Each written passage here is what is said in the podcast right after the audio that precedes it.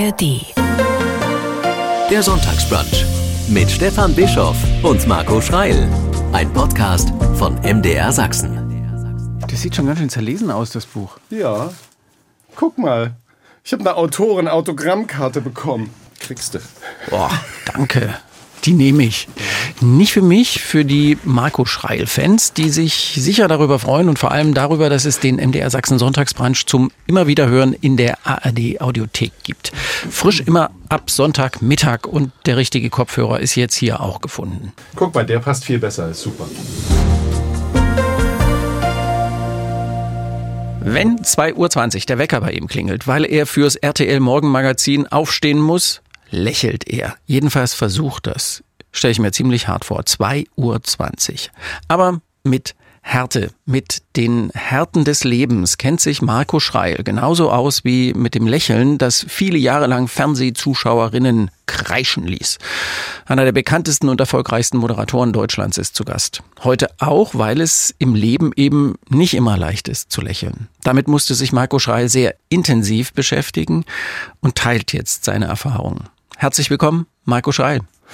Vielen Dank für die Einladung und vielen Dank für die schöne Vorstellung. Diese Kreischerei, das ist ja verrückt, oder?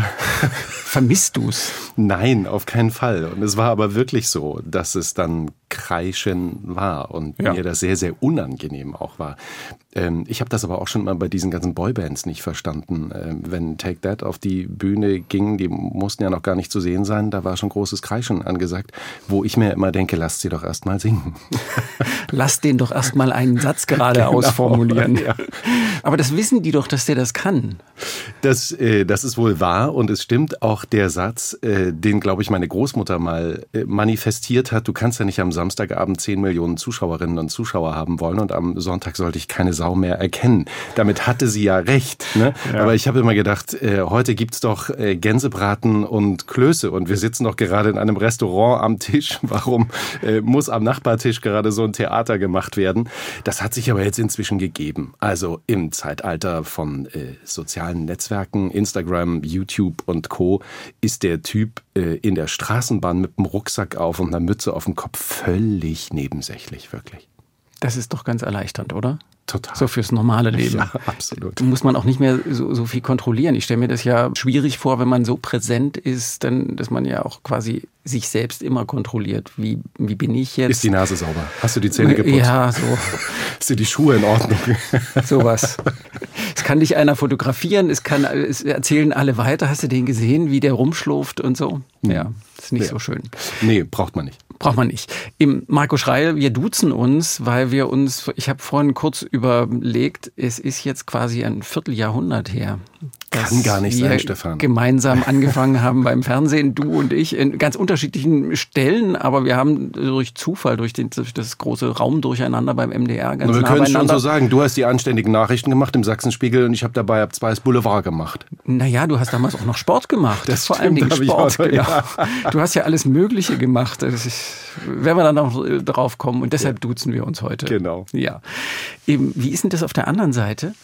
Also ich meine, der andere Seite des nee, ich, Mikrofone hat ja es, eine es Seite. Es ist tatsächlich ähm, eine ganz eigenartige Situation, die ähm, seit ich dieses Buch geschrieben habe, alles gut, das meiste schon, äh, man sorgt ja dann auch dafür, dass drüber gesprochen wird und ich dann eben auch solche Interviews, solche Gespräche wahrnehme, ist es schon eine schwierige andere Situation, aber ich fühle mich bei dir gerade sehr wohl. Ähm, da gibt's auch wirklich andere Momente. Und ähm, ich kann mich daran erinnern, dass ich diese Frage Christine Westermann mal gestellt habe, als ich mhm. sie ähm, ja. interviewte. Ach, ja. Genau, ähm, Zimmerfrei, ähm, die große Buchratgeberin. Und Christine ist jetzt Mitte 70. Wir kennen uns eine Weile, auch durch meine Radiosendung beim Westdeutschen Rundfunk. Und Christine fragte ich auch, wie ist es eigentlich auf dieser Seite? Und die sagte einen ganz tollen Satz, den ich gerne zitieren würde. Nämlich, ich bin mal gespannt und ich guck dir mal in deinen Tuschkasten, wie du das machst. In den Tuschkasten mit der Tusche. Also gucke ich dir jetzt in deinen Tusch- oder Werkzeugkasten und guck mal, wie du das machst. Und bis jetzt äh, läuft es doch ganz gut. Es macht mich unsicher. Es hat mich sowieso die ganze Zeit schon unsicher gemacht. Für mich ist das eine besondere Situation. Also einerseits, dass du das bist, irgendwie fühle ich eine Verbindung schon eine ganze Zeit, auch aus der langen Zeit von vorher und ja auch einfach so professionell. Ich, will ich eigentlich nicht. Der guckt mir in den Tuschkasten. Will ich nicht. Ich gucke nur, ich fass nicht rein. Kannst nicht, genau. Ja, du warst ja ganz äh, lange ausschließlich der Fragesteller. Also der Mann, der moderiert hat, der Fragen gestellt hat, der ganz wenig von sich selbst erzählt hat. Mhm. Das hast du jetzt heftig umgedreht. Man würde so abgedroschen sagen, 180 Grad mhm. mit dem Buch. Alles gut, das meiste schon. Also alles gut, Fragezeichen, das mhm. meiste schon, mit einem langen Untertitel dazu. Darüber werden wir jetzt gleich noch reden. Da geht es um eine schlimme, eine gemeine Krankheit. Mhm. Das ist doch bestimmt für dich auch so eine völlig veränderte Lebenssituation. Jetzt plötzlich im, alle können das lesen, das Leben des Marco Schreil. Das ist ja nicht einfach eine Biografie, die du da geschrieben hast. Das ist schön, dass du das sagst und es ist auch schön, dass du das feststellst. Und das kannst du auch nur feststellen, weil wir uns eben so gut äh, kennen. Und es für viele erst jetzt klar wird, ach so, der hat ja immer gar nichts erzählt über sich. Der hat ja eigentlich immer nur beruflich geredet. Als ich meinen Freundinnen und Freunden erzählt habe, ich schreibe jetzt dieses Buch und ich fange jetzt an und ich möchte das machen, haben die meisten gesagt, hä? Also was haben sie denn dir gegeben? Was, was ist denn jetzt los? Was ist in dich gefahren? Mhm. Und ähm, ich habe gesagt, ich möchte es schreiben, ich muss es schreiben und ich will jetzt mal so alles erzählen, was, was mein Leben bedeutet, was ihr, also die Freundinnen und Freunde, was ihr über die letzten Jahre, fast Jahrzehnte miterlebt habt, was ihr kennt, was für euch selbstverständlich ist.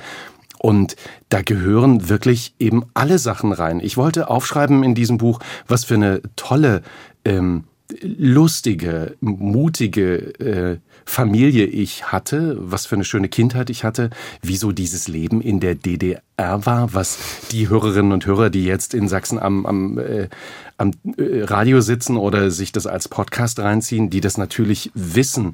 Aber ganz viele Menschen mich in meiner jetzigen Heimat Köln angeguckt haben und gesagt haben, wieso war das mit diesem Filinchen eigentlich so ein Problem bei euch? Also warum gab es kein Knäckebrot? Okay, ich erkläre dir mal was, ja.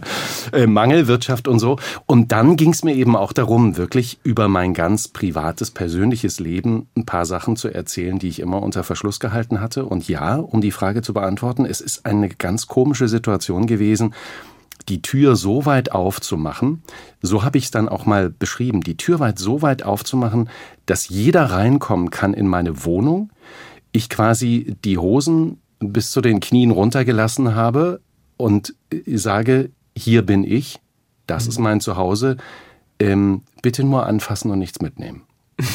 So ungefähr. Also nur angucken. Es war schon, es war eine Vehemenz. Also zu sagen, wenn ich erzähle, dann schon richtig. Mhm. Rückhaltlos. War ja, genau. mein Gefühl. Ja. Der schont, der schont sich selbst auch nicht. Mhm. Es ist ja auch, es sind viele provokative Sätze da drin, mhm. wo ich mir gedacht habe, ist das kalkuliert oder ist es einfach so, weil er geschrieben hat, weil er hintereinander geschrieben hat? Hat er wirklich. Also habe ich wirklich das, das, äh, das, der Hauptteil des Buches entstand wirklich durch Hinsetzen, ein Dokument öffnen, auf dieses leere weiße Ding blicken und losschreiben. Mhm. Und auch nicht nochmal umdrehen und zurückgehen mit dem Cursor nach oben und gucken, was habe ich da geschrieben, sondern einmal so runterschreiben. So wie wir das im Radio oder im Fernsehen ja auch machen, wenn wir Manuskripte schreiben. Einfach mal los. Mhm. Und dann wirst du, wenn du es vorträgst, schon merken, ist das in diesem Moment noch das, was ich fühle? Lese ich das jetzt wirklich so vor? Oder verändere ich es leicht? Und so habe ich das gemacht. Ich war eine gute Woche unterwegs an, an einem wirklich wunderbaren Ort. Ich habe wunderbare Freunde in Südafrika und im November ist es dort schon relativ warm im Vergleich mhm. zu Deutschland und hatte einen wunderbaren Schreibtisch dort von meinem Freund Jan und der hat dafür gesorgt, dass ich morgens um halb sieben aufstehe, dass ich ähm, einmal ins Meer renne, um meine Birne abzukühlen, dass ich in der Außendusche dusche, mir einen Kaffee nehme und wenn er um kurz nach sieben das Haus verlässt, ich mich an diesen Schreibtisch setze und schreibe. Und genauso habe ich es gemacht, eine ganze Woche lang und bin mit diesem Kram dann nach Hause gefahren, habe es sortiert, habe es verfeinert, habe noch dazu geschrieben, habe recherchiert, eben über diese gemeine Krankheit Korea Huntington, habe Menschen getroffen und so habe ich Stück für Stück geschrieben und so ist es entstanden. Und wenn ich heute selbst manchmal lese, denke ich mir, ja, man merkt dass du es geschrieben hast. Hat kein anderer geschrieben und du hast deinen Namen drüber gesetzt. Ja, so liest sich das. Ein sehr ehrliches Buch. Ein bisschen, die eine Seite haben wir ja auch schon, da hast du gerade schon angesprochen, liest sich ein bisschen wie aus dem DDR-Museum. Dinge, wo ich gedacht habe, ja, natürlich, eben lange nicht mehr daran gedacht. Und dann ist es eine ganz bittere, traurige Geschichte über diese gemeine Krankheit, über die wir jetzt reden müssen, die deine Mutter hatte, die deine Mutter sterben lassen hat, Korea Huntington. Wahrscheinlich hast du vorher gewusst, was das bedeutet oder was das ist. Also ich hatte es schon mal gehört, aber ich wusste nichts davon. Da bist du mir zehn Schritte voraus gewesen. Ah. Ich hatte null Ahnung, dass es sowas gibt. Mhm. Ähm, ich wusste über Demenz und ich wusste, dass es Freundinnen und Freunde, Nachbarinnen und Nachbarn gibt, die damit strugglen, weil Oma mhm. oder Opa betroffen sind. Ja. Aber das ist ja noch was ganz anderes. Es, ist, es fällt unter diese Hauptunterschrift, Überschrift Demenz, aber es ist ja schon was anderes, weil es ganz anders beginnt. Es frisst quasi das Gehirn auf, mhm. ähm, sage ich jetzt mal ganz zugespitzt, das Gehirn so wird kleiner genau. mhm.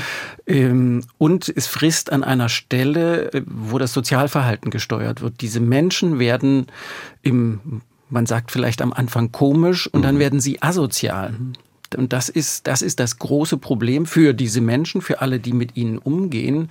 Und es ist unheilbar und es ist tödlich. Mhm. Das ist äh, so, so ganz knapp und unwissenschaftlich zusammengefasst. Aber genau richtig zusammengefasst. Und ähm, mich damit zu beschäftigen, das dauerte ja eine Weile. Also bis ich erfuhr, dass es Korea Huntington gibt und dass Korea Huntington oder wie man heute sagt, die Huntington-Krankheit, so mhm. mögen es die Betroffenen eigentlich lieber, dass man es nennt, ähm, dass das meine Mutter hat, war ja dieser, dieser, was, es gibt einen Appendix, was hinten dran hängt und was ist der Appendix, der vorwärts, also so die Einleitung, ja, ja. die Einleitung bis zum Höhepunkt. Das war eigentlich die, die, die schwierigste Phase. Meine Mutter zu erleben, wie sie mir immer fremder wurde. Und ich mhm. dachte, was macht sie, was sagt sie, wie geht sie mit mir, wie geht sie mit den Nachbarn, den Freunden, wie geht sie mit uns allen um. Und das wollte ich nicht mehr einfach so akzeptieren. Ich wollte wissen, was dahinter steckt, mhm. weil ich mir nicht vorstellen konnte, dass die Frau, die ich so liebte und die alles so liebte am Leben und die so positiv eingestellt war und so mutig war, dass die plötzlich so völlig verändert war. Mhm. Und Abweisend. Total. Ähm, beleidigend. bezogen, beleidigend. Maßlos. Also es gab eine Situation auf der Insel Hiddensee. Ein Freund von mir besuchte uns dort und war total nett und hat als so kleines Gastgeschenk ähm, zwei oder drei Gläser selbstgemachter Marmelade mitgebracht und die standen dann so auf dem Frühstückstisch im Sonnenschein und Mutter schmierte sich dieses Zeug Zentimeter dick drauf. Ähm, so dass da irgendwie fast gar nichts mehr im Glas war. Und ich habe dann gedacht, ich sterbe sonst an Herzdrücken. Ich muss das sagen. Also die anderen wollen vielleicht auch noch irgendwas davon. Mhm. Ne? Mhm. Und da war Mutter so beleidigt und gleichzeitig so getroffen, dass sie weinen musste. Und ich musste dann auch den Tisch verlassen, weil ich mit der Situation gar nicht mehr klar kam und mir kamen dann auch die Tränen. Mein Kumpel hat mich dann noch in den Senkel gestellt, wie kann ich mit meiner Mutter so umgehen? Also mhm. völlig selbstverständlich, ne? weil er dachte so, Mensch, wenn es ihr schmeckt, dann lass sie doch essen. Und ich dachte, nee, irgendwas stimmt da nicht. Die mhm. ist, die ist völlig verändert. Und dann haben wir es geschafft, so ähm, sie wirklich zu einer humangenetischen Untersuchung zu überreden. Und ich weiß nicht, ob wir noch zusätzliche Unterstützung äh, im Engelschor hatten, aber wir haben wirklich mit Engelszungen auf alle Engel mhm. eingeredet. Mhm. Und sie wollte ähm, es nicht. Nee, die wollte das nicht. Und dann hat sie es aber gemacht und hat dafür gesorgt, dass auch wirklich nur ich davon erfahre. Ihre Schwester wusste es noch, aber so die anderen Familienmitglieder sollten es auf keinen Fall erfahren und hat mir das in den Rucksack gepackt. So, du weißt jetzt, dass ich diese Erkrankung habe und das behältst du gefälligst für dich. Mhm. Und dann stehst du da. Und das, und das hast du ganz lange durchgehalten. Dann stehst hast du. ganz normal gearbeitet, mhm. warst die öffentliche Person Marco Schrei, so wie wir alle dich kennen, und hattest dieses Versprechen im Rucksack. Mhm. Das stelle ich mir brutal vor. Ist auch brutal. Aber was, naja, da, das war die Dauerfrage. Ne? Morgens aufstehen und dann fragst du dich selbst, was ist wichtiger? Bist du es selbst oder ist es das Versprechen, das du deiner Mutter gegeben hast? deiner Mutter, nicht irgendeiner Person, deiner Mutter hast du versprochen, ich rede nicht drüber. Und das ist für mich so ein Versprechen gewesen, wie wenn Menschen zum Altar gehen und sagen, in guten wie in schlechten Zeiten. Ja, ähm, wir können uns mal richtig blöd finden, aber wir rennen nicht voneinander weg. Und das war so ein, das konnte ich irgendwie damit vergleichen und habe gedacht, okay, ich habe es dir versprochen und ich mache das jetzt mit und wir werden das schon irgendwie hinbekommen. Ich werde es schon irgendwie hinbekommen. Mhm. Und das war wirklich eine schwierige Zeit, weil, das muss man erklären, Korea Huntington, die Huntington-Krankheit, zwei verschiedene Wege nehmen kann. Entweder werden die Menschen immer ruhiger und introvertierter und zurückgezogener, oder sie werden immer lauter, aggressiver und maßloser. Meine Mutter hatte diese Phase, mhm.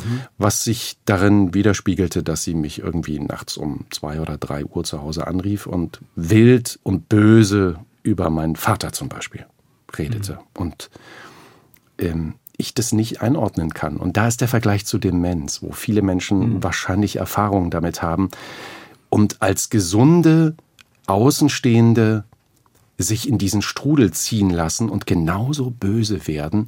Und ja, ich habe meine Mutter auch am Telefon angeherrscht und angebrüllt und habe gesagt, hör auf, das stimmt doch alles gar nicht. Statt aus dieser Situation herausspringen zu können, uns beide von außen zu betrachten und zu sagen, schau mal, das ist ein Korea Huntington Schauspiel einer mhm. Betroffenen und eines indirekt Betroffenen. Man sollte anders reagieren.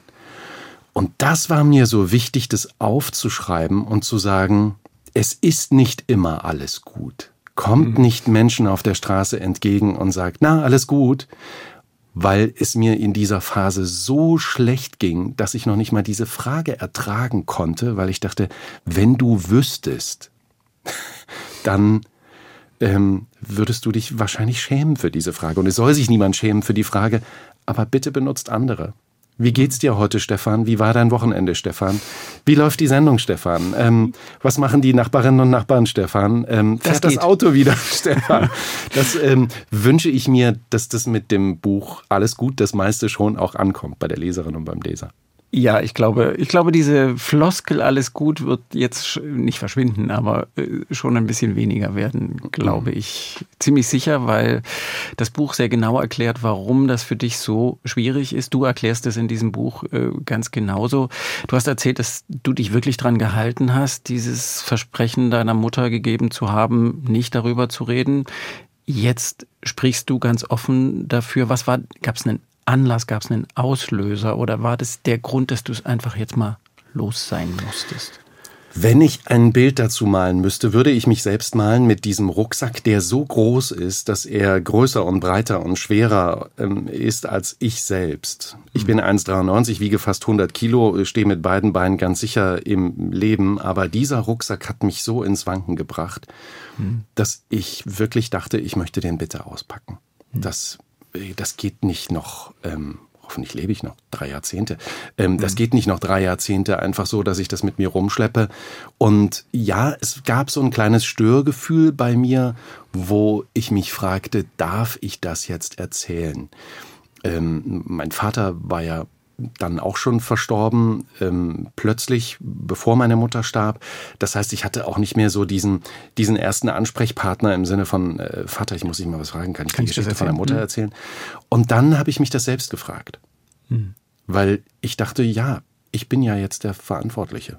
Also würden sie beide noch leben und wären in einem Altenheim, einem Pflegeheim, würde man mich womöglich fragen, ähm, Herr Schreil, wie, wie sollen wir damit und damit umgehen? Also habe ich mich selbst gefragt, willst du es erzählen? Und ich habe es mir selbst mit Ja beantwortet und habe mich aber dafür entschieden, die Geschichte meiner Eltern mit meiner zu verbinden. Mhm. Ähm, nicht nur über meine Eltern zu referieren und über diese gemeine Krankheit ähm, Korea Huntington, sondern eben mich selbst mit dazuzunehmen, auch die schönen Geschichten zu erzählen. Mhm. Und mir war es wichtig, dass man dieses Buch liest und auch schmunzeln und lachen und vielleicht später auch wieder eine Träne verdrücken kann. Und ich habe mich dazu entschlossen, nur zu erzählen und nicht zu zeigen.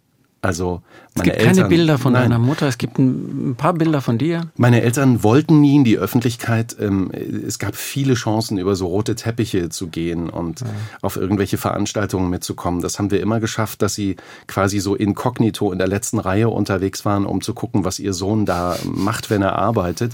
Aber sie wollten nie in die Öffentlichkeit und diesen Schutz habe ich ihnen auch ähm, nach ihrem Tod einfach noch gegeben. Aber ich glaube, die sitzen da oben, vielleicht vertragen sie sich sogar inzwischen wieder und gucken nach unten und sagen, Junge, gut, dass du das erzählst, weil den anderen soll es besser gehen, als es uns ergeht. Da oben ist man ja aber nicht mehr krank. Da vertragen die sich. Ist das so, ja? ich, ich, hörte davon. Ich, ich, ich weiß es nicht. Ich wünsche es allen, die da schon über diese, äh, für mich ist das ja wie so ein, so, so ein Bild von so einer langen Brücke, über die man da so ja. läuft.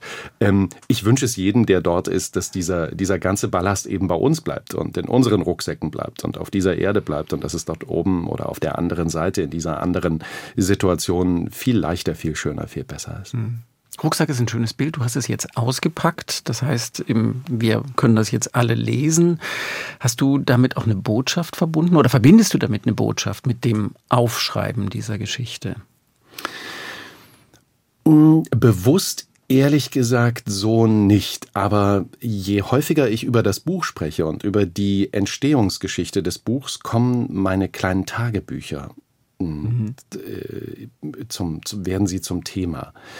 Ähm, ich schreibe jeden Tag so zwei oder drei Zeilen auf. Ich habe ein Tagebuch, das heißt One Line a Day, ist mir vor vielen Jahren in Amerika vor die Füße gefallen, kann man ganz einfach im Internet bestellen. Mhm. Das ist ein kleines Büchlein, das passt in jede Reisetasche, in jede Handtasche, man kann es jeden Tag überall mit hinnehmen. Und pro Seite gibt es die Möglichkeit zum, ähm, angenommen, äh, 3. Äh, Dezember gibt es die Möglichkeit, äh, den im Jahr 2020, 2021, 2022, fünf Jahre lang mhm. zu beschreiben. Mhm. Und wenn ich also im Jahr 2023 an diesem heutigen Tag etwas da reinschreibe, dann sehe ich, was ich in den vergangenen Jahren am selben Tag auf diesen Tag geschrieben habe. Und das ist sehr spannend. Und ähm, ich finde ja, irgendwie braucht es jeder von uns. Also entweder braucht man den Glauben, vielleicht den Glauben an den lieben Gott, um in einem Gebet sich was loszusprechen. Vielleicht braucht man nur ein Stoßgebet. Ähm, vielleicht braucht man diese paar Zeilen. Und vielleicht braucht es eben ein ganzes Buch, das ich geschrieben habe, um einmal die Seele irgendwie so wieder klar zu kriegen und mal zu wissen, jetzt haben wir den Reset-Knopf gedrückt, jetzt habe ich es mal erzählt und jetzt versuche ich mit jetzt versuche ich einen Vergleich zu finden, mit klarem Waschwasser äh, das neue Geschirr sauber zu machen und nicht mehr in diesem Dreck darum zu wühlen. Mhm. Schönes Bild. Reset-Knopf, so hm. fühlt sich das für dich an. Ja, schon. Und hast du, willst du auch aufklären damit? Du warst ja auch in einem Heim für Korea Huntington erkrankte Menschen, hast porträtierst die auf so ganz liebevolle Art und Weise. Die zwei Menschen tauchen hm. da auf. War das für dich quasi Recherche? Und du hast die Recherche mit reingenommen oder ist das auch eine quasi so eine Aufklärung? Leute, guckt mal, wenn euch sowas auffällt, äh, guckt mal, was es so gibt und macht euch mal kundig, wie man reagieren kann. Ich würde sagen, es war beides. Also zum einen möchte ich erklären, so beginnt es. Hm, Korea Huntington Erkrankte ähm, haben Probleme mit, du hast es vorhin schon angesprochen, mit diesen sensiblen Momenten. Also das, das Hirn wird ja kaputt gemacht und leider eben zuerst an der Stelle, wo Einfühlungsvermögen, also eben Empathie, wo Sensibilität, ähm, all diese Soft Skills sitzen. Also Menschen werden äh, robuster irgendwie, nicht mehr so kalt, ja kalt, nicht mehr so liebenswürdig. Mhm. Ähm, dann passieren ja aber auch ähm, die, die, die Bewegungsfähigkeit von Händen, Armen und Beinen wird ganz unkontrolliert. Man nennt diese Erkrankung Korea Huntington ja auch im, im, im Volksmund Feiztanz. Also mhm. das sieht so aus, als würden Menschen so tanzenderweise über die Straße laufen. Ähm, dies zu erklären und zu sagen, wenn euch das auffällt, vielleicht auch, wenn Schluckprobleme oder Sprechprobleme auftreten, vielleicht ist da ja was dran. Ne? Und gleichzeitig ging es mir auch darum, die bittere Realität mal zu sehen. Weil ich wollte meine Mutter in einer Pflegeeinrichtungen mehrmals unterbringen. Ich habe da mehrere Anläufe unternommen und habe mich natürlich immer gefragt, ist das fair, Mutter dorthin zu bringen, wo Expertinnen und Experten sich um sie kümmern, aber eben dieses Leben nicht mehr da ist und wo natürlich keine Blumen auf dem Tisch stehen und wo aus Plastikbechern Kaffee getrunken wird und wo es nicht diesen schönen Erdbeerkuchen mit Schlagsahne und mit Pudding noch dazwischen gibt ähm, und sondern es irgendwie einen Rührkuchen gibt, weil der gerade ins Budget passt. Ähm, ich wollte das sehen und wollte für mich selbst entscheiden, hättest du es heute immer noch gut gefunden. Und auf diesem Weg habe ich diese Menschen treffen können. Und da muss ich mich wirklich von Herzen bedanken bei den ähm, Verantwortlichen im Pflegeheim dort in Geilenkirchen in Nordrhein-Westfalen, die mich einfach reingelassen haben. Mhm. Die gesagt haben, schauen Sie sich's an und wenn Sie Fragen haben, fragen Sie. Und ich habe als erstes meine Geschichte erzählt. Ich habe gesagt, sie sollen alles über mich erfahren, sie sollen wissen, warum ich hier bin. Und dann haben die mir geholfen. Und dann haben die mir das gezeigt. Und mit äh, Tim im Buch zum Beispiel, ähm, er kriegt ein ganzes Kapitel, äh, Uno zu spielen oder ähm, mit Britta, äh, Mensch, ärgere dich nicht zu spielen. Das war eine tolle Reise. Das war schön zu sehen und es war sehr schmerzhaft zu erfahren. Tim beispielsweise ist Ganz so alt wie ich. Mhm hat ähm, ebenfalls wie ich Sport studiert, war ein crazy Surfer, hat eine Tochter, war verheiratet und ist Korea Huntington erkrankt und wird nicht mehr lange leben. Und wenn du das siehst und wenn du das weißt und ein Bild zu diesem jungen, dynamischen, coolen, tollen Mann hast und dann in den Spiegel guckst, dann ist es heftig. Also die Geschichte meiner Mutter ist ja auch eine Geschichte für mich selbst. Und deshalb musste das irgendwie raus. Und ich wollte diesen Menschen eine Lobby geben. Mir war es wichtig, dass die auftauchen mhm. und dass wir jetzt an dieser Stelle drüber reden. Mhm. Dass wir sie nicht, ähm, sie sind persönlichkeitsverändert. Du hast mhm. ja ein bisschen was davon erzählt. In deinem Buch ist das ganz ausführlich beschrieben. Es tut richtig weh, das zu lesen, wie sich Menschen dann verändern dass man sie nicht einfach als komisch wahrnimmt, sondern mhm. als krank mhm. wahrnehmen kann. Was, was hat dich beim Schreiben die meiste Kraft gekostet? Oh, das ist ganz banal. Beim Schreiben tun einem ganz schnell die Schulterblätter und der Rücken weh, wenn man nicht, nicht anständig sitzt. Aber das ist wahrscheinlich nicht das, was du, was du wissen möchtest. Ähm, es war immer wieder eine wie so eine Achterbahnfahrt der Gefühle. Also immer wieder kommen diese vielen Fragen, nämlich wie war das früher, als alles schön war? Wann gab es vielleicht schon Anzeichen, dass diese Erkrankung auftauchte? Was hätte ich besser machen können, als ich es getan habe? Wie betrachte ich das, was ich erlebt habe, heute? mit fast 50 Jahren, während ich das aufschreibe. Was denken andere Leute über mich und über das, was meine Eltern erlebt und durchgemacht haben?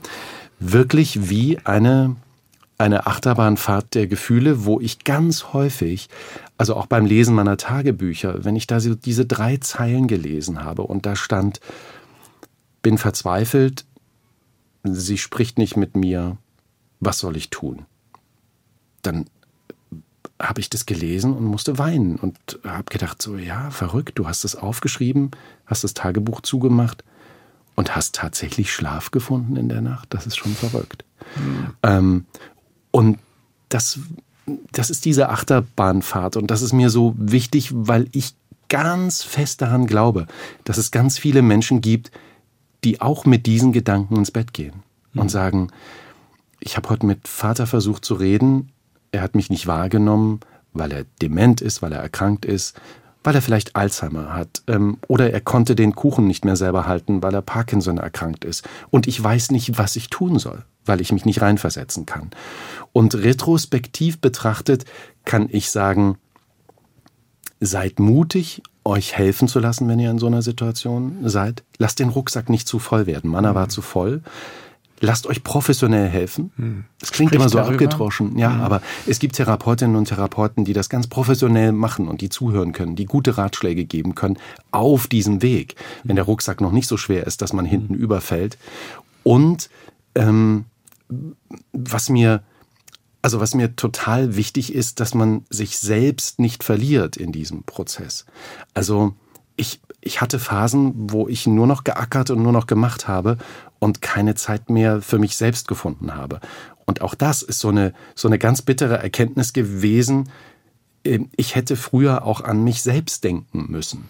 Hm. Und auch das. Aber man will das nicht. Man fühlt sich ja verantwortlich. Ja, ja, absolut. Aber diese schonungslose, ich nenne es jetzt mal Selbstverliebtheit, müssen wir bis zum gewissen Punkt haben. Also wir hm. müssen uns selbst ein Stückchen mehr lieben, mhm. als wir unsere Väter, Mütter, Großeltern, womöglich auch Kinder lieben. Das klingt hart. Mhm. Aber wir, so ein Satz, den ich sehr provokativ fand in dem ja, Buch. Aber wir können ja nur helfen, wenn wir selbst fit genug sind. Ja. Und dafür brauche ich irgendwie dieses eine Prozent mehr Aufmerksamkeit für mich selbst als für die andere Person. Mhm. Sonst schaffe ich es nicht. Mhm. Sonst bin ich nicht schneller, nicht stärker, nicht größer. Ähm, und das ist mir total wichtig. Weil du es nicht so gemacht hast. Weil ich es nicht so gemacht habe. Mhm. Und ich zitiere eine Nachbarin in unserem Buch, die sich, ich zitiere eine Nachbarin in diesem Buch, die sich so aufopfernd um ihren kranken Mann gekümmert hat über viele Jahre und die immer schmaler und immer kleiner und immer zerbrechlicher wurde und die das alles gewuppt hat. Und als er dann in ins Pflegeheim ging und sie dann zu Hause wahrscheinlich aufgeräumt hat und ihre Wohnung für sich dann selbst zurecht gemacht hat und ihn bestimmt vermisst hat und regelmäßig besucht hat, habe ich sie in so einer Spätsommer, Früh-Herbst-Situation auf dem Balkon sitzen sehen, wie sie sich die Fingernägel lackierte. Und ich habe über die Hecke geguckt und habe sie gegrüßt und habe mir gedacht, wie schön. Sie hat wieder Zeit, mal für eine schöne Sache für sich selbst. Das meine ich damit. Mhm. Nicht, dass wir nicht daran kaputt gehen, dass wir uns kümmern. Was ist eine schöne Sache für dich? Du wirst jetzt nicht die Fingernägel lackieren? Nee. Mh, mm, zu liegen, zu gucken und nicht zu sorgen. Das finde ich schön. Einfach nur so im Moment zu sein. Das kann ich viel zu selten. Mhm. Gut. Also ich werde jetzt 50 und das möchte ich eigentlich lernen. Und ich habe zum Glück das engere private Umfeld, das mir ab und an mal sagt, hör mal auf, schnell zu denken. Schau mal, was wir gerade sehen. Und das, also das wünsche ich auch gerade jetzt ganz vielen Hörerinnen und Hörern in dieser Vorweihnachtszeit, dass man diese Momente mal kurz genießen kann ein Lächeln auf die Lippen kriegen kann und sagen kann, das ist gerade ein richtig, richtig schöner Moment, den wir erleben. Vorweihnachtszeit, auch ein schönes Stichwort. Mhm. Adventszeit, Zeit der Hoffnung, des Wartens, des Erwartens. Aber es steckt eben viel Hoffnung drin, so eine Verheißung. Was war für dich das, was dich hoffen ließ in dieser Zeit? Gab es überhaupt irgendwas? Oder warst du einfach nur verzweifelt? Und gefressen von den Momenten, in denen du so hilflos warst? Das ist schwer zu beantworten. Das ist wirklich, das ist eine kluge Frage und ich kann sie nur ganz schwer beantworten. Ich glaube, dass meine Arbeit mir viel geholfen hat. Dieses, das Rotlicht geht an und keiner hat es verdient, dass du gerade schlechte Laune hast. Und ich glaube, dass wir alle uns gern in so ein in so ein Rotlichtgefühl auch mal retten in unserer Branche, dass wenn es privat nicht so gut läuft, wir aber gern unseren Job gut machen wollen. Das hat mir, glaube ich, geholfen, hat mir aber gleichzeitig auch so viel Kraft abverlangt. Mhm. Also nicht mit mieser Laune bei geöffneten Mikroregler oder vor der Kamera einfach auch mal einen dumpfen, blöden Satz zu sagen, sondern immer die gute Laune zu versprühen. Ne? Ähm, das hat, hat mich viel Kraft gekostet. Und so wirklich, nee, Hoffnung, Hoffnung gab es eigentlich nur dahin, hoffentlich wird Mutter irgendwann verstehen, dass ich ihr nur Gutes möchte. Hoffentlich wird Mutter verstehen, dass es eine Situation gibt, wo es ihr besser gehen würde als jetzt. Aber die Hoffnung schwand wirklich von Monat zu Monat.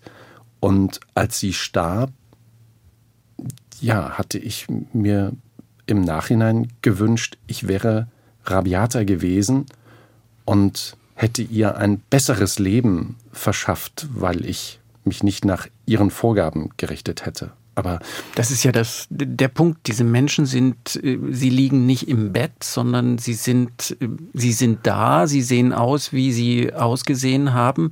Man kann sie nicht so schnell entmündigen, obwohl hm. es das Beste für sie wäre, weil sie sozial einfach nicht mehr wirklich handlungsfähig sind. Sie sind handlungsfähig, aber gerade an der Stelle sind sie einfach auch nicht mehr selbstreflexionsfähig. Und, Und du hast vorhin. Das kriegt man nicht. Hin. Nee, du hast vorhin ein Wort benutzt, wo ich dir sehr dankbar für bin, dass du diese Vorlage geliefert hast. Du hast gesagt, sie werden asozial. Hm. Das klingt so schlimm. Drastisch. Ne? Hm. Dieses Wort ist ähm, ganz negativ belegt, aber es beschreibt alles. Also diese Asozialität, diese nicht miteinander zurechtkommenheit, wenn man es jetzt mal übersetzt. Mhm. Ähm, die habe ich sowohl bei meiner Mutter festgestellt, die habe ich aber eben auch in diesem ganzen Umfeld festgestellt.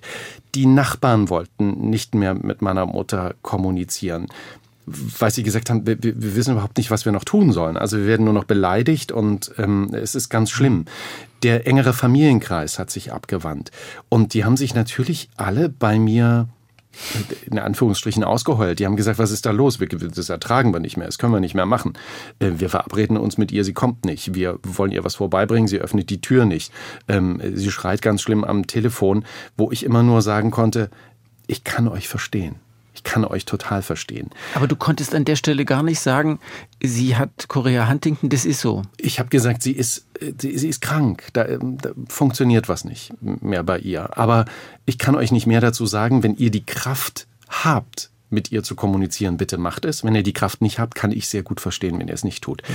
Aber um auf dieses Wort asozial zurückzukommen, was ich als asozial eingeordnet habe, vor allem während ich darüber geschrieben habe, als ich das Buch geschrieben habe, war unser Sozialstaat. Wo ich dachte, mhm. wie asozial kann unser Sozialstaat sein, mhm. der doch eigentlich so gut organisiert und so pfiffig und so clever ist, dass wir es gemeinsam nicht geschafft haben, meine Mutter in eine bessere Situation zu bringen. Mhm. Dass sie es in ihrer Asozialität, aber trotzdem noch äh, Schlauheit geschafft hat, uns alle auszutricksen. Als meine Mutter verstorben war, gab es so Vorladungen, so richterliche Vorladungen, um festzustellen, wie mündig sie überhaupt noch sein kann wo ich mir im Nachhinein dachte, ich habe diese Briefe gesehen, die waren so geöffnet und lagen auf dem Sofa rum. Ich dachte, wie blöd seid ihr eigentlich? Also, wie kann man diese Briefe an diese äh, Frau schicken, die das nicht einschätzen glaubt, kann? Glaubt ihr wirklich, dass diese Frau sagt, oh ja, ich komme mhm. jetzt mal, weil ihr mich ja schon, schon zum vierten und fünften Mal eingeladen habt, dass ihr feststellen könnt, dass mit mir nicht mehr alles in Ordnung ist? Ähm, Wer tut sowas? Dass die, dass die Hausärztin mir irgendwie sagte, ja, ich war irgendwie, wollte zweimal einen Hausbesuch machen, sie hat aber die Tür nicht aufgemacht, wo ich dachte, okay, und dann? Mhm. Naja, sie hat ja die Tür nicht aufgemacht ich so dachte, verrückt, also Sie wissen doch eigentlich mehr als ich, ähm, dann müssen wir doch was unternehmen, wenn sie die Tür nicht geöffnet hat. Naja, aber wenn sie nicht aufmacht, macht sie nicht auf. Ähm, da waren so viele Situationen, wo ich dachte, wir müssen das viel klarer besprechen und die Menschen, die indirekt betroffen sind, meine Person damals, Angehörige müssen viel besser gehört werden und viel besser betreut werden. Hm. Bei dem letzten Punkt werden sicher jetzt alle Ja sagen. Bei allen anderen Punkten ist es wahrscheinlich also ein Konfliktfeld. Ähm, hast du eine Antwort? Also ich habe das gelesen, habe immer hm. gegrübelt und habe gedacht, das ist die Ambivalenz der freien Gesellschaft, deren positiven Seiten ich sehr zu schätzen weiß. Bin ich völlig bei dir. Ich glaube, also wenn wir da jetzt eintauchen würden, will ich eigentlich nicht. Kommen wir in, ja. ein, in ein wirklich sehr tiefes Gewässer unserer Geschichte und unserer Gesellschaft. Mhm. Was uns ja gerade auch wieder sehr, sehr beschäftigt. Ich glaube, man will einfach nichts falsch machen mhm. in dieser Hinsicht. Und registriert nicht, dass das Nichtstun auch falsch ist. Mhm. Und das kann sich jetzt jeder so hin interpretieren, wie er möchte, weil dafür bin ich auch, ja, es klingt blöd, dafür bin ich nicht schlau genug und auch nicht ähm, tief genug in unserem Gesundheitssystem eingetaucht, als dass ich mir das herausnehmen würde, jetzt darüber zu bestimmen. Ich kann nur sagen, meine Situation, die Situation meiner Mutter und mir und der Angehörigen drumherum, war nicht gut. Das, mhm. das haben wir nicht gut gemacht. Und da wird es ganz viele andere Fälle geben, wo ich mir wünschen würde, dass wir mehr Personal, mehr Zeit, mehr Ruhe, mehr Liebe zum Detail eines jeden Falls hätten, um festzustellen, wie kriegen wir der Person, um die es eigentlich geht, geholfen. Mhm. Aber um die Frage, wie weit, wie lange kann eine solche Person selbst entscheiden? Wer trifft die Entscheidung, dass sie das nicht mehr kann?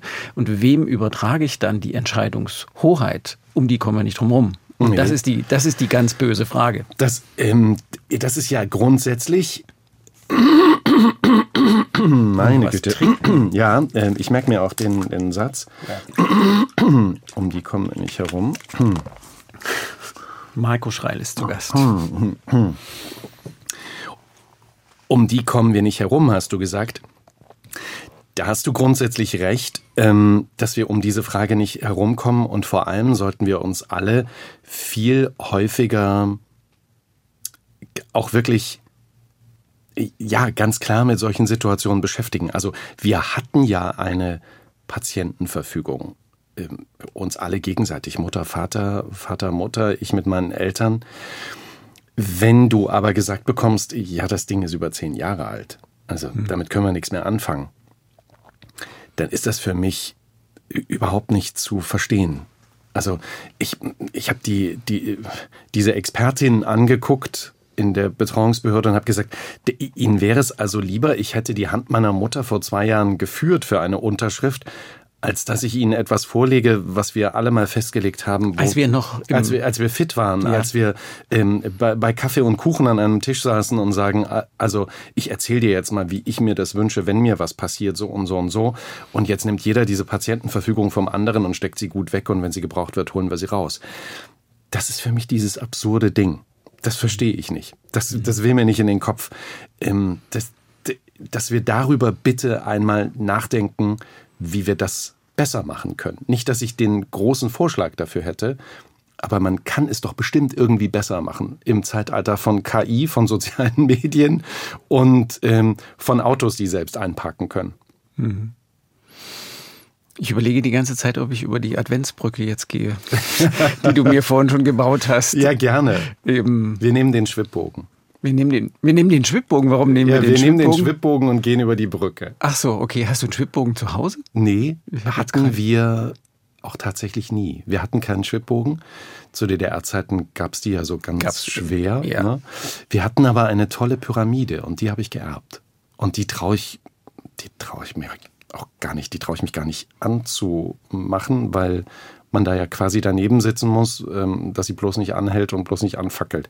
Aber sie sieht total schön aus und es ist wirklich noch so eine ja, aus DDR-Zeiten. Ich sehe sie auf unserer Anbauwand stehen und ich höre bloß nicht anfassen. Hm, die geht kaputt. Die geht kaputt, ja. Oh Gott, die durfte nicht kaputt gehen. Sie. Aber mein Vater hat mir. Die glänzende Schrankwand, auch das äh, viele Erinnerungen. Total, ja, die hochglänzende. Bloß, nicht mit den, bloß nicht mit den Spielzeugautos oben drauf rumfahren. Aber mein Vater hat mir einen Weihnachtsbaum gebaut. Äh, mein Vater war Schlosser und ähm, dem habe ich irgendwann Anfang, also ich glaube so um 2012, 2000 13 habe ich gesagt, Vater, ich habe eine Idee. Ich möchte gern einen Weihnachtsbaum haben, den ich jedes Jahr wieder auseinanderbauen kann und wieder wegtun kann. Und du bist auch Schlosser und ich mal dir jetzt was auf. Das sind so Metallschalen, ganz viele Metallschalen, um es runterzubrechen, die ineinander gesteckt werden. Und der wird dann so über 1,80, 1,90 hoch. Und in die Schalen kann man dann was reinlegen, was dranhängen, Kerzen reinstellen und wenn ich diesen Weihnachtsbaum in der Adventszeit jetzt aufbaue, dann ist er mir ganz, ganz nah und ich weiß, dass er von auch dort oben sagen wird, siehst du, und den hast nur du. Den hast nur du. Ich finde diese Geschichte, die taucht auch in dem Buch auf. Daher kenne ich diesen, also ich habe keine Vorstellung, wie der aussieht, dieser Weihnachtsbaum. Ich kann es mir wirklich nur schwer vorstellen. Und von 1,80 war da, glaube ich, nicht die Rede in dem Buch. Ich weiß ich jetzt nicht, vielleicht habe ich es auch vergessen. Aber, aber dass das so ein Riesending ist, das überrascht mich jetzt gerade. Das wird dann dekoriert, geschmückt, mit genau. belegt. Im mit äh, Omas alten Kugeln, mit äh, fetten Kerzen, mit ähm, äh, frischem Tannenzeug und dann duftet's in der Wohnung und diese, also es sind, glaube ich, manchmal echt so 30, 35 Kerzen, große Kerzen, die ich dann da drauf an, anzünden kann, dann wird's richtig warm in der Bude. ja. Das stimmt. Ich erinnere mich an die Frage eines äh, Drogisten in DDR-Zeiten, als ich mit meiner Mutter einkaufen war, der dann fragte, heizen Sie mit Kerzen? ja, so ungefähr ist es dann. Wir also. immer irgendwelche großen Kerzen, die wollte mal große Kerzen haben und die gab's da unterm Ladentisch und so heizen Sie mit Kerzen. Ja, die Kerzen machen es auch warm. Mhm. Ja, und äh, insbesondere, wenn Marco Schreil dann an seinen Vater denken kann, der diesen besonderen Weihnachtsbaum gebaut hat. Ja, wie, gibt's ein Leben vor dem Buch und eins danach? Fühlt mhm. sich das ein bisschen so an?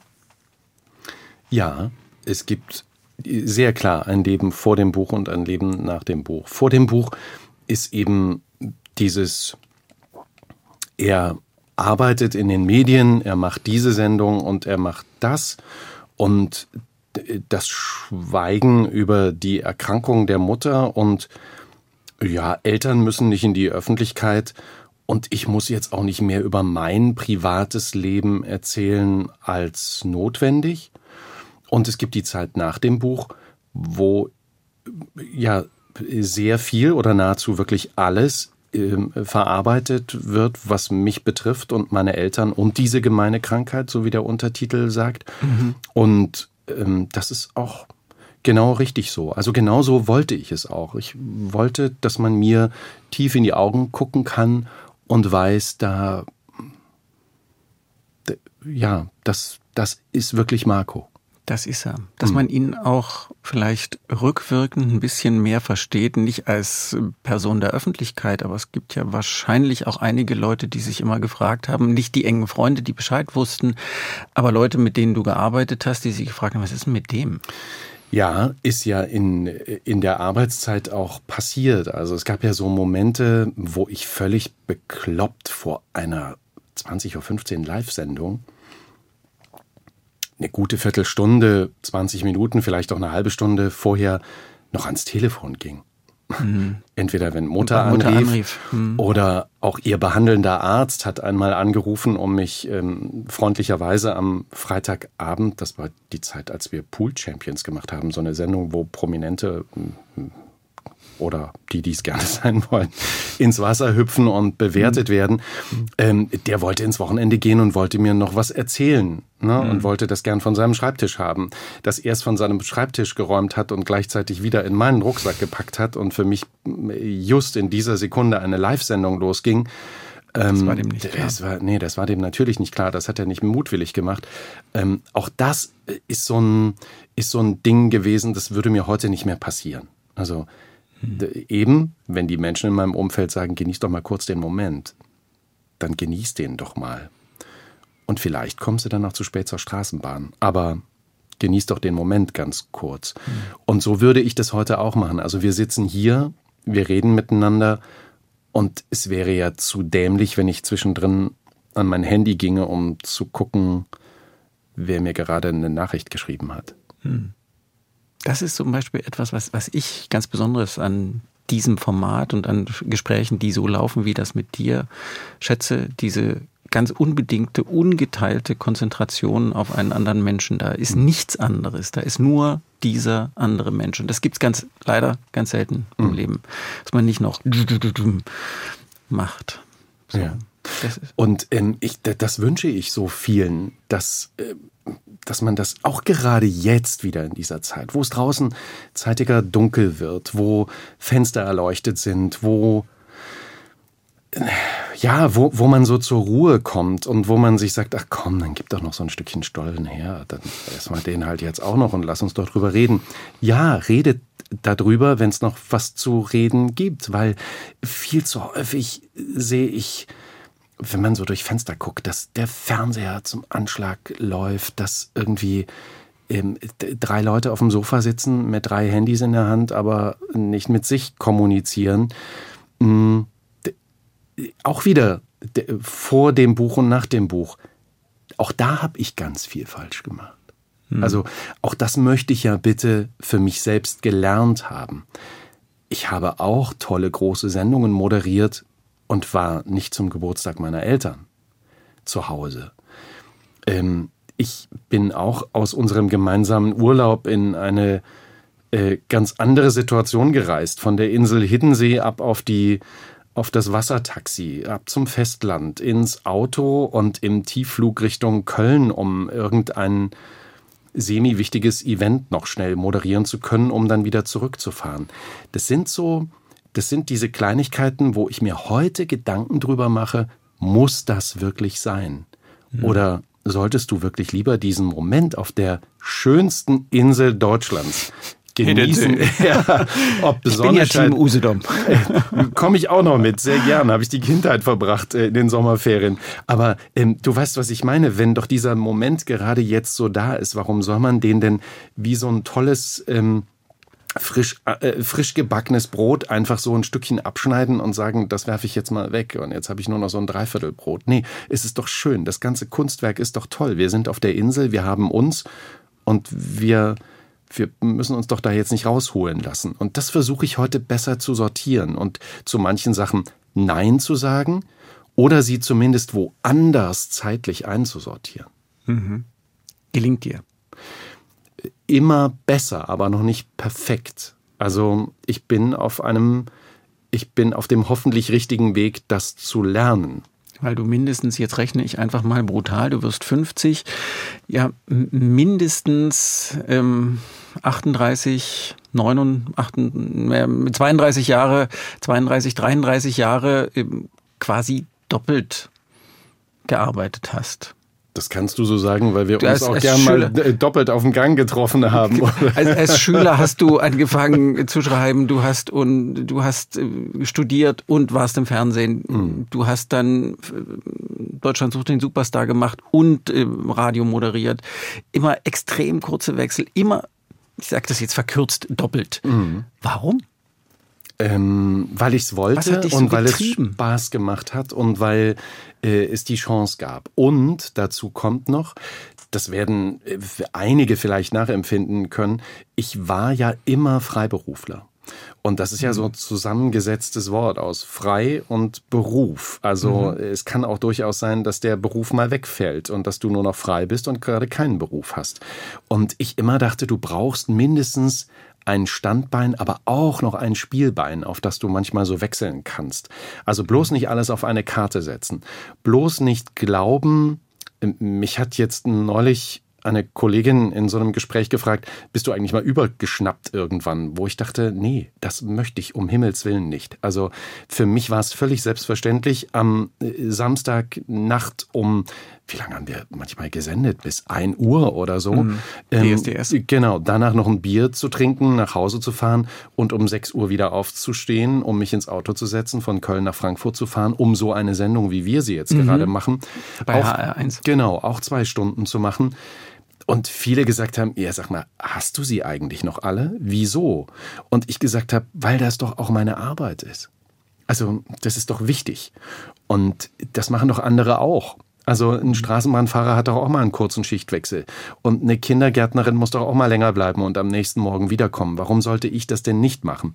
Und das war auch gut so, weil als diese große Fernsehzeit dann weniger wurde, ich auch wusste, das ist auch toll, was ich hier mache. Mhm. Und ähm, so ein Job, wie du ihn machst, wie ich ihn mache im Radio, sich hunderttausende Menschen die Finger danach lecken und sagen, das würde ich gern machen, also werde ich das doch nicht abwählen, nur weil ich gerade mal meine Nase vor eine Kamera halten darf.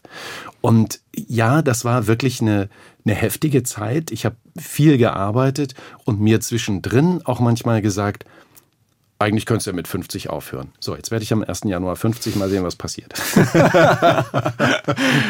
es klingt nicht, als wolltest du aufhören.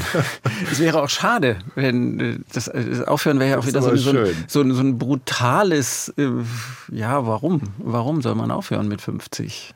Ja, und was dann? Ne, vielleicht auch einfach nur so Sachen machen, die man ganz toll findet und ja. ähm, für die man sich dann überdurchschnittlich viel Zeit auch nimmt, um eben entspannt in so ein Gespräch zu gehen oder äh, nicht zu hetzen, weil man gerade einen ganz schönen Termin ähm, in einer tollen Talksendung hat. Mhm. So.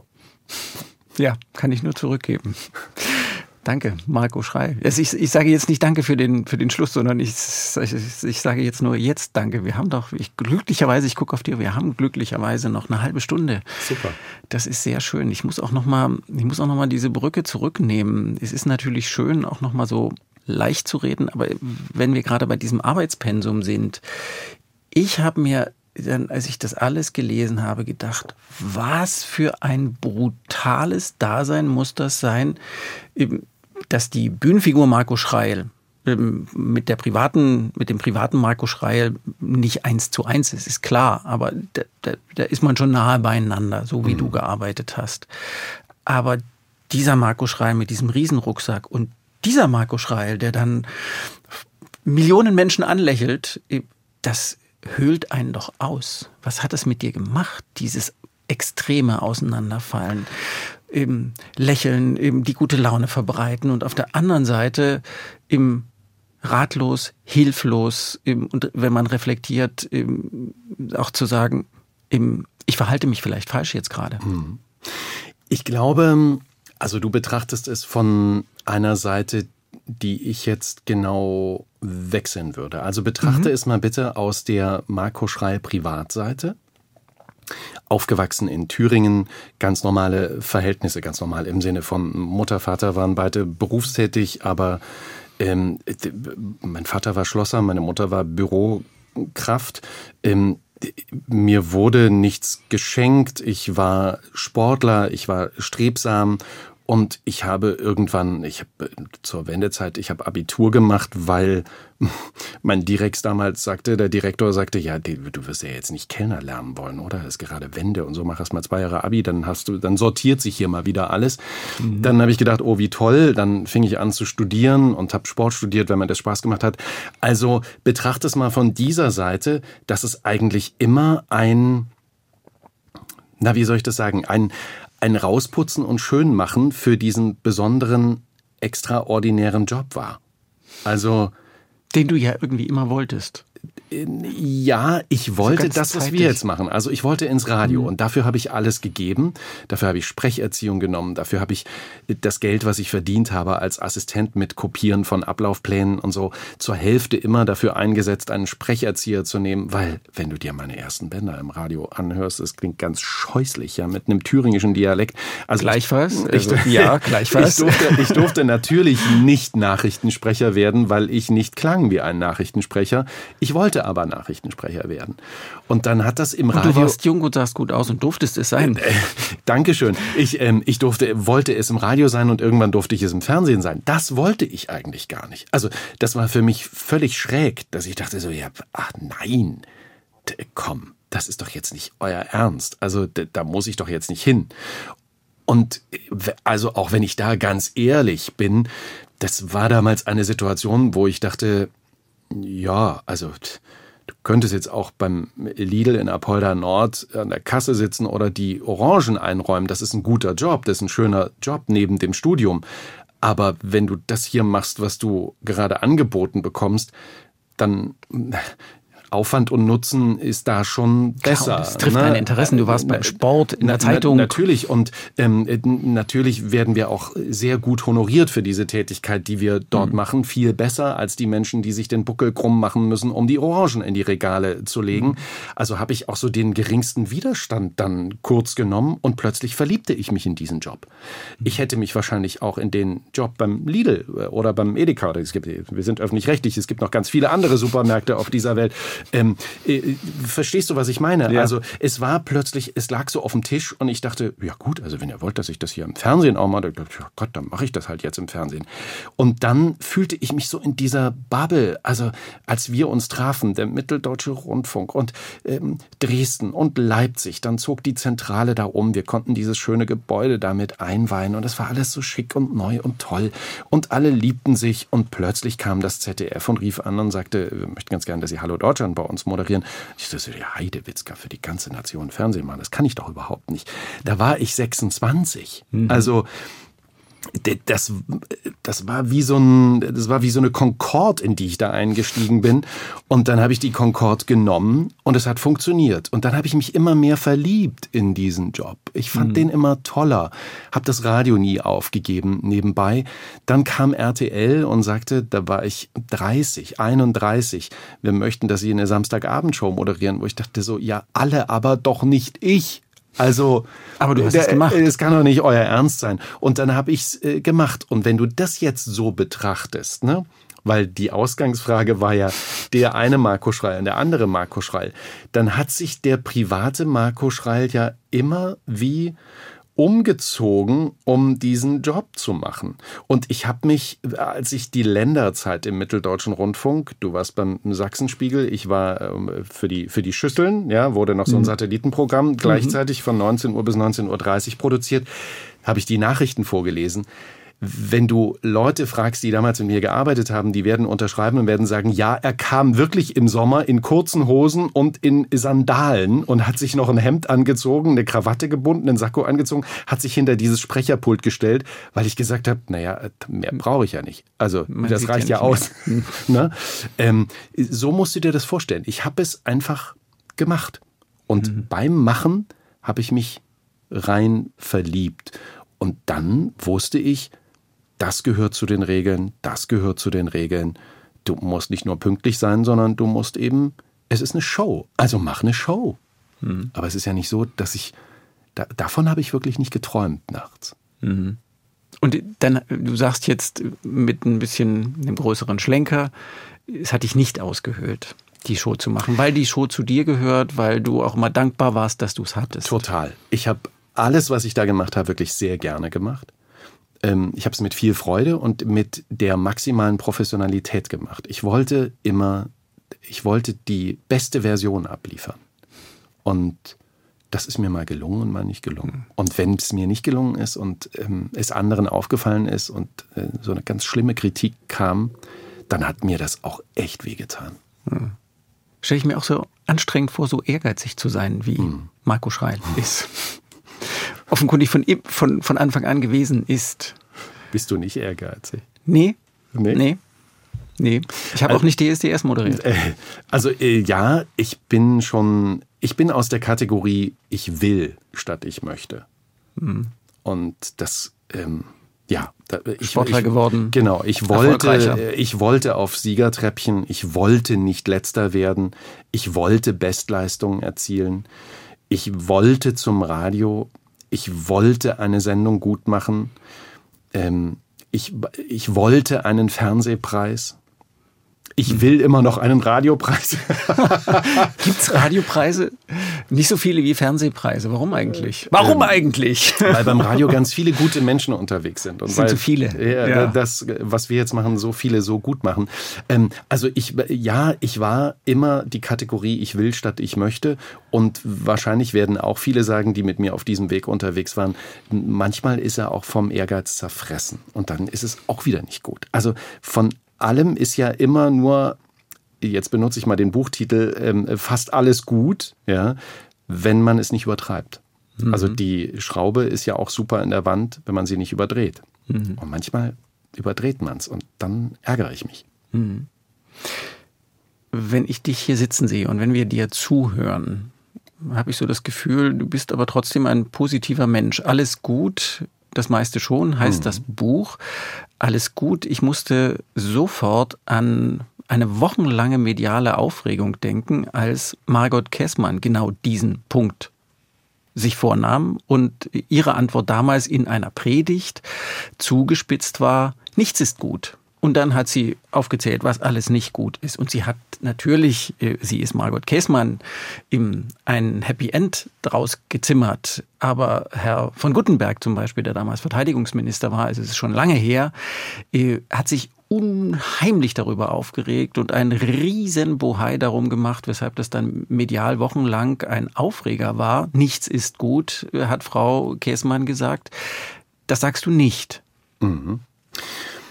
Also erstmal, äh, Frau Käßmann ist eine wundervolle Frau. Und ähm, ich habe sie jetzt auch am kommenden Sonntag übrigens in meiner Sendung. Ähm, meine Sonntagssendung auf WDR 2 ist die Sonntagsshow und einmal im Jahr machen wir Menschen bei Marco, wo ähm, wirklich lange tolle Gespräche stattfinden können, wo wir uns Zeit nehmen für besondere Menschen. Margot Käßmann hat dort immer einen ganz besonderen Platz, um das mal zu sagen. Ich respektiere diese Frau von 0 bis 100. Wunderbar. Und ich finde ja, wir brauchen ja auch Menschen, die manchmal den Finger in die Wunde legen und die vielleicht bei diesem Finger in die Wunde auch einen Fehler machen, weil wir dann über sie reden und über etwas reden.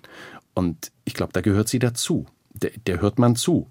Und wenn Herr äh, zu Guttenberg das damals kritisiert hat, äh, hat er vielleicht an mancher Stelle sogar recht gehabt was nicht bedeutet, dass sie Unrecht hatte. So, und wir reden heute, Jahre später noch drüber.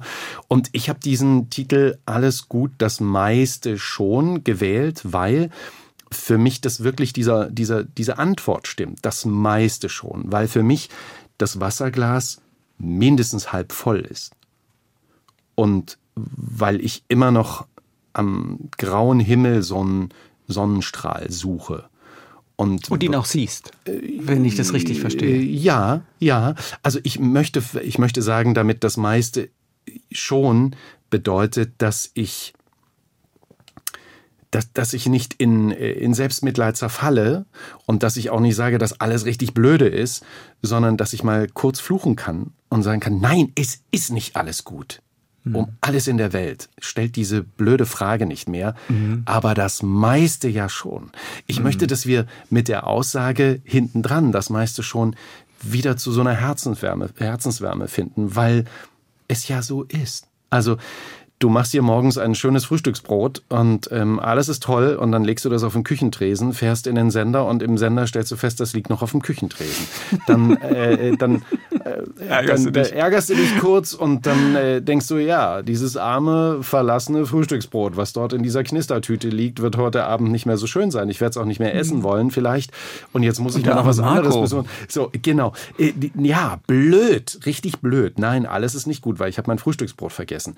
Geht dir die Vespa kaputt, während du unterwegs bist mit dem Ding, äh, musst sie abparken und den Rest mit der Straßenbahn oder zu Fuß äh, absolvieren. Ja, ist nicht alles gut, aber davon geht die Welt nicht unter. Hm. Und das sollten wir uns ganz häufig vor Augen führen. Ja, die Fernbedienung vom Garagentor geht nicht, ist aber kein Weltuntergang. Man hm. kann die auch noch mit der Hand aufmachen. Oder eben, Mutter geht's nicht gut, richtig blöd da kann ich mich sehr gut reinversetzen. Richtig, richtig blöd, vor allem in dieser Zeit jetzt, wo man Wärme und Nähe und Geborgenheit mhm. und Liebe und Familie möchte. Aber das meiste ist doch hoffentlich schon gut. Und da bitte einmal so hingucken. Und wenn es nur mit einem Augenwinkel ist und sich kurz erfreuen. Konntest du das in der Zeit? Schwer. Also das fiel mir wirklich sehr schwer. Und ähm, wie schon beschrieben, ich habe da wirklich die Flucht in die Arbeit gesucht. Vielleicht ist es auch genau daraus entstanden, zu sagen, ach, ich will gar nicht über diesen ganzen privaten Kram reden. Ich will mich überhaupt nicht jetzt runterziehen lassen ähm, von, von negativen Gedanken, die von zu Hause kommen, sondern komm, ich mache heute was Schönes und ich gehe zur Arbeit und ich mache gute Laune. Ich schlüpfe in diese Marco-Hülle, die da schon ja, steht. Genau, vielleicht ist es genau das gewesen. Und da, hast du schon recht. Da gibt es so ein gefühltes Leben vor dem Buch und ein gefühltes Leben nach dem Buch. Mhm. Ich betrachte heute manche Sachen irgendwie anders, reifer. Das klingt so, als, mhm. als würde ich. Ähm, Komm, ich hau jetzt als, als hätte ich die Weisheit mit Löffeln gefressen. Ja, du aber, bist jetzt 50. Ja, Komm. Genau. Das ist mir aber ehrlich gesagt völlig Wumpe. Also ja, ja es gibt wirklich ganz viele äh, Freundinnen und Freunde, die sagen, jetzt bist du 50. Was machst du denn? Wegfahren. Also so wie immer. Ich äh, habe am 1. Januar Geburtstag und jeder kann das nachempfinden. 1. Januar ist ganz schrecklich, weil mhm. entweder sind sie noch betrunken oder sie haben noch Kopfschmerzen oder man hat es gänzlich einfach vergessen, liegen auf dem Sofa und äh, suchen die Aspirin. Und dann ähm, musst du auch keine Geburtstagsfeier machen. Und wenn du sie ähm, drei Tage später machst, dann kannst du auch ein halbes Jahr später machen. Mhm. Und rund um den 1. Juli, muss ich mal gucken, wird irgendwie im Sommer mit guter Laune, mit kurzen Hosen und ungebügelten Leinenhemden wird schon irgendwas passieren. Ja, die britische Königin, die Ellie, die hat das auch so gemacht. Ja, die genau. fand auch das Wetter scheiße zu ihrem Geburtstag. Ich weiß nicht mehr, wann das war, aber sie hat es dann auch immer im schönen Sommer, Sommer gemacht. Ein sonniges Gemüt, das war ja so die Frage, um mhm. die ich ja so ein bisschen gekreist bin. Bist du, du fühlst dich nicht vom Schicksal beschissen, mhm. weil dich das Schicksal schon an mehreren Stellen angepisst hat. Vielleicht mhm. ist das ein Bild. Mhm. Also das Schicksal hat mir wirklich an die, an die Waden gepinkelt und ähm, ich kann es aber wieder abwischen oder abwaschen und ähm, kann einfach weiter schön durchs Leben mhm. hopsen mhm. und wirklich genießen, dass ich, und das kann ich aus dem tiefsten meines Herzens sagen, dass ich wirklich auf die Sonnenseite des Lebens fallen durfte und dass es mir in meinem Leben, obwohl ich diese ja, diesen schweren Rucksack mit meinen Eltern hatte, es so gut geht im Leben. Überdurchschnittlich gut. Und das meine ich. Das meiste ist schon gut. Schön und man kann es ihm glauben, wenn er das so sagt und wenn er dann dazu so, so lächelt. Das ist auch ein, das ist auch sehr schön, dass du das für dich trotz dieser Schwierigkeiten, die in dem Buch so genau beschrieben sind, äh, so resümierst. Wir sagen ja ganz oft, äh, ein, ein Ende ist auch ein Anfang und meinen das jetzt nicht theologisch, sondern ganz praktisch, dass einfach man was verändert, wenn eine bestimmte Lebenszeit zu Ende geht. Eltern sind die Menschen, die zwischen uns und dem Tod gestellt sind. So ist es. Das klingt banal, aber es ist einfach so, das verändert schon etwas, was verändert ist bei dir, mit dir in deinem Leben jetzt? Mehr im Moment leben und weniger an das denken, was äh, als nächstes kommt. Ich bin sowieso generell ein Mensch, ähm, ich komme selten zu spät, aber häufig verschwitzt gerade noch pünktlich. Heute nicht. Das Heute stimmt. überhaupt nicht. Ja. Super entspannt. Aber ähm, um dir zu sagen, ich, ich habe das schon auch gerne einfach immer noch alles noch irgendwo reingepresst und ähm, äh, weiß schon, was morgen auf mich zukommt. Und ähm, dann muss ich mich heute Nacht noch hinsetzen, um das morgen in der Vorbereitung zu haben. Also das habe ich versucht in den letzten Wochen und Monaten echt abzuschwächen und wirklich diesen Moment zu genießen. Und ich hatte das neulich, ähm, dass wir äh, bei zwei Freundinnen eingeladen waren und ich habe am Sonntag, ja wie gesagt, auf WDR 2 meine Radiosendung, die beginnt um 9 Uhr. Das heißt, ich muss um 6.45 Uhr aufstehen.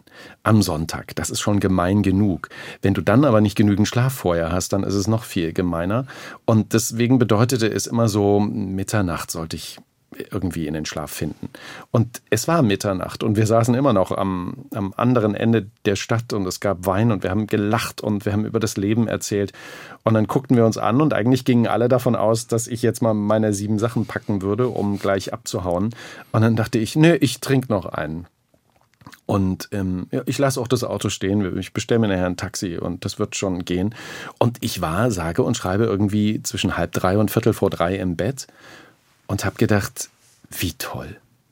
Wie toll. Wir hatten so einen schönen Abend und meine Oma hat auch immer gesagt, so jung wie heute kommen wir nie mehr zusammen. Ne? Und ich dachte, ja, genau das genießen wir jetzt. Wer weiß, was nächste Woche ist. Und mhm. diese Sendung wird sich morgen auch so machen. Und dann bin ich eben mal müde. Macht ja, nicht. und das hat doch Macht kein nichts. Mensch gemerkt. Ne? Mhm. Ähm, und es ist ja jetzt auch nicht der Fall gewesen, dass ich meiner Redakteurin oder meinem Redakteur sagen musste, bitte passt die erste Stunde auf mich auf, weil ich habe noch Restalkohol. Nein, so schlimm war es ja nicht. Ich hatte nur wenig Schlaf. Ne? Mhm. Ähm, und von, von, von dieser, also aus, aus diesem Moment versuche ich irgendwie in Copy-Paste zu machen und das ganz häufig einfach wieder zu machen und im Moment kurz zu leben Und wenn ich mir ein Ticket für ein Museum kaufe, beispielsweise, was ja nicht günstig ist, ähm, dann renne ich doch da nicht einfach durch, sondern dann sage ich mir, jetzt habe ich mir ein Ticket gekauft, jetzt gucke ich mir das aber auch in aller Ruhe an. Mhm. Und ja, wir könnten danach noch in drei andere Museen gehen, aber vielleicht machen wir das eine jetzt mal richtig schön. Mhm. Und so versuche ich das irgendwie zu handhaben. Also das habe ich daraus gelernt. Der Moment, der Genuss. Mh, buch dir dieses Zimmer, was 10 Euro mehr kostet, aber du aufs Meer gucken kannst, statt auf die äh, angrenzende Mauer des Nachbarhauses. Mhm. Es lohnt sich doch. Mhm. Ist doch so schön. Mhm. Aber es klingt, als müsstest du es lernen, als wäre das auch für dich ein Prozess, also nicht auch, sondern wäre es gerade, gerade für dich ein Prozess. Ich muss es lernen und ich versuche mir immer wieder einen Satz. Hm, die Frau meines ersten Chefs, beide sind jetzt über 80, die sagte neulich einen Satz, der sich bei mir auf der Festplatte so abgelegt hat. Die hat gesagt, macht das doch. Oder mhm. macht das doch. Ähm, weil das Leben ist so schnell vorbei. Und dann habe ich gedacht, so, wow, die ist jetzt über 80, noch mhm. fit, ähm, liest alles, weiß alles, kennt alles.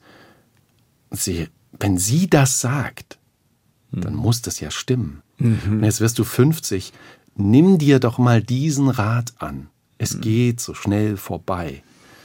Und sag es nicht, wenn du über 80 bist, der nächsten Generation, mit der Attitüde, hätte ich es mal besser gemacht, sondern mhm. fang doch jetzt an.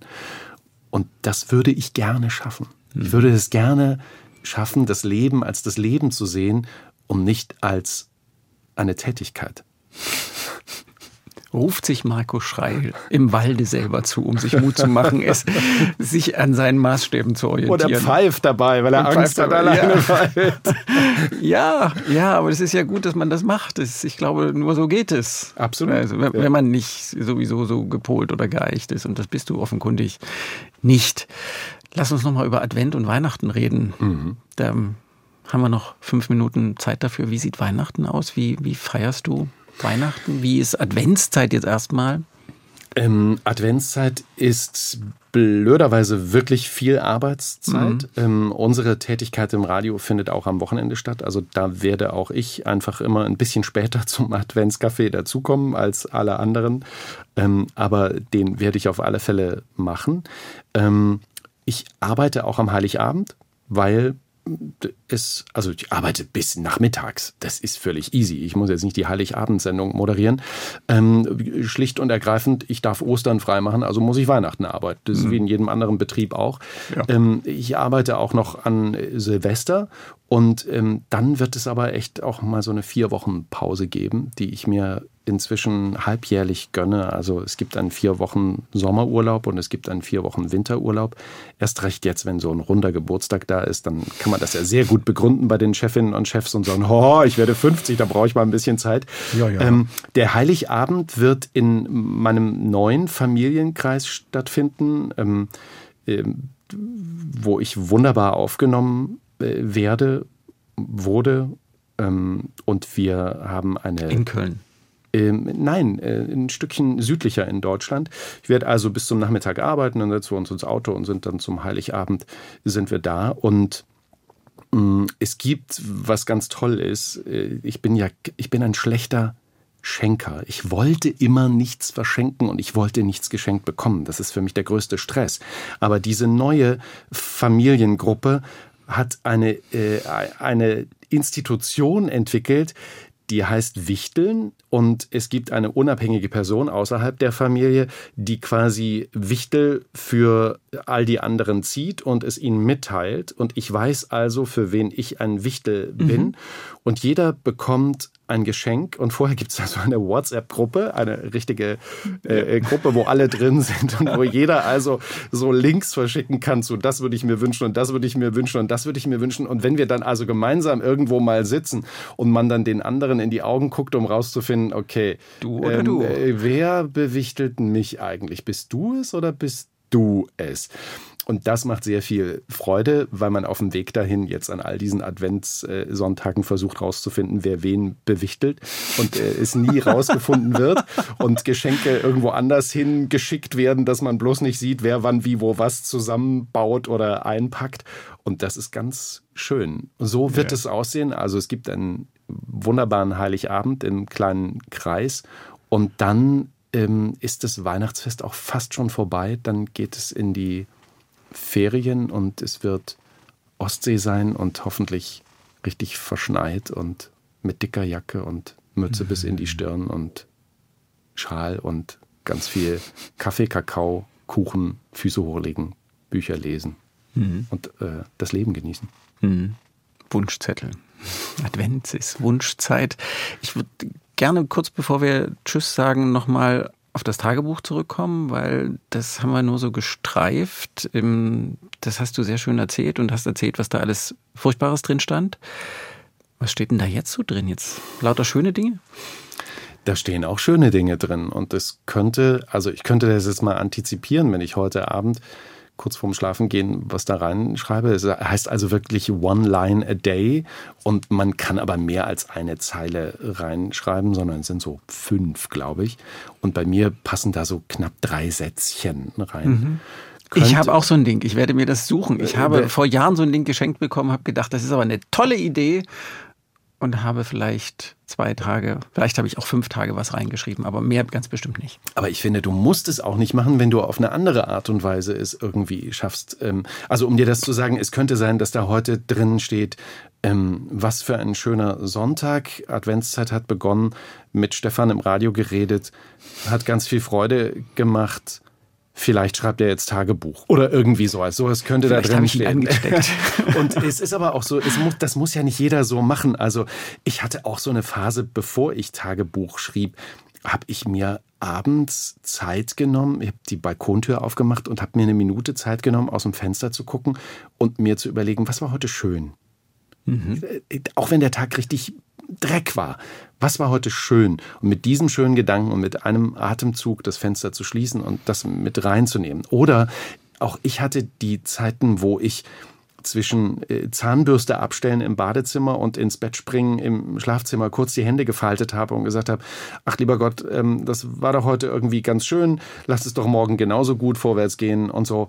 Und es gab auch diese Stoßgebete, wo ich vor so einer Sendung mit einer ganz prominenten Frau, wo alle sagten, na hoffentlich lässt sie dich nicht auflaufen, ich so ein Stoßgebet ähm, still in den Himmel sendete, lieber Gott, bitte lass es mich doch schaffen, mit ihr zu reden. Und es hat funktioniert. Also es gibt verschiedene Möglichkeiten. Mhm. Marco Schreil wird 50, klingt jetzt wie ein 100-jähriger weiser Mann. so ungefähr. Nee, na, hoffentlich nicht. Wobei die Geschichte mit dem, mit dem Weiß, das wird ja immer heftiger. Also ich, ich habe weise gesagt, nicht weiß. Ich suche, ich suche inzwischen die dunklen Haare in meinem Bart und langsam auch auf dem Kopf, aber ich finde das gar nicht schlimm. Ich finde das ja sehr Sexy. Ja, doch, auf jeden Fall. Ja. Ich bin da außerdem ja schon durch. Genau. Ich, was, was soll das? Diese Begrüßungsformel, alles gut, darüber haben wir gesprochen, dass mhm. dich das genervt hat, dass deshalb auch dein Buch so heißt, alles gut, das meiste schon. Mhm. Wie sollten wir uns verabschieden? Was wäre eine schöne Verabschiedungsformel? Ich sage ich schreibe das. Tschüss. Nein, ich schreibe das auch im Buch, dass ich sehr beeindruckt war über ein Gespräch zwischen Christine Westermann und Michael Friedmann im Radio, das ich gehört habe in der Schreibphase. Und das musste ich im Buch irgendwie zitieren. Und da haben sich Christine Westermann, sie hat das eröffnet, und Michael Friedmann ein schönes Leben gewünscht. Und da habe ich lange drüber nachgedacht und habe gedacht, was ist das für eine schöne Verabschiedung, wenn man sich sagt, ich wünsche dir ein schönes Leben. Mhm. Das könnten wir machen, weil das wünsche ich dir von Herzen und das wünsche ich auch den Hörerinnen und Hörern, ein schönes Leben zu wünschen und es nicht zu definieren, was schön ist, sondern dass das das Gegenüber selbst festlegen kann. Mhm. Ich wünsche dir ein schönes Leben, Marco. Das wünsche ich dir auch. Danke. Und nicht zu vergessen auch allen, die uns in der ARD Audiothek in aller Ruhe zuhören. Den MDR Sachsen Sonntagsbrunch gibt's hier immer zum Sonntagmittag frisch, immer Montagabend dann unseren aufgefallenen Kulturpodcast. Kann ich Ihnen auch sehr empfehlen. Danke, Marco Schreil. Auch für diese besonders schöne Verabschiedung. Das war schön hier. Danke. Der Sonntagsbrunch, ein Podcast von MDR Sachsen.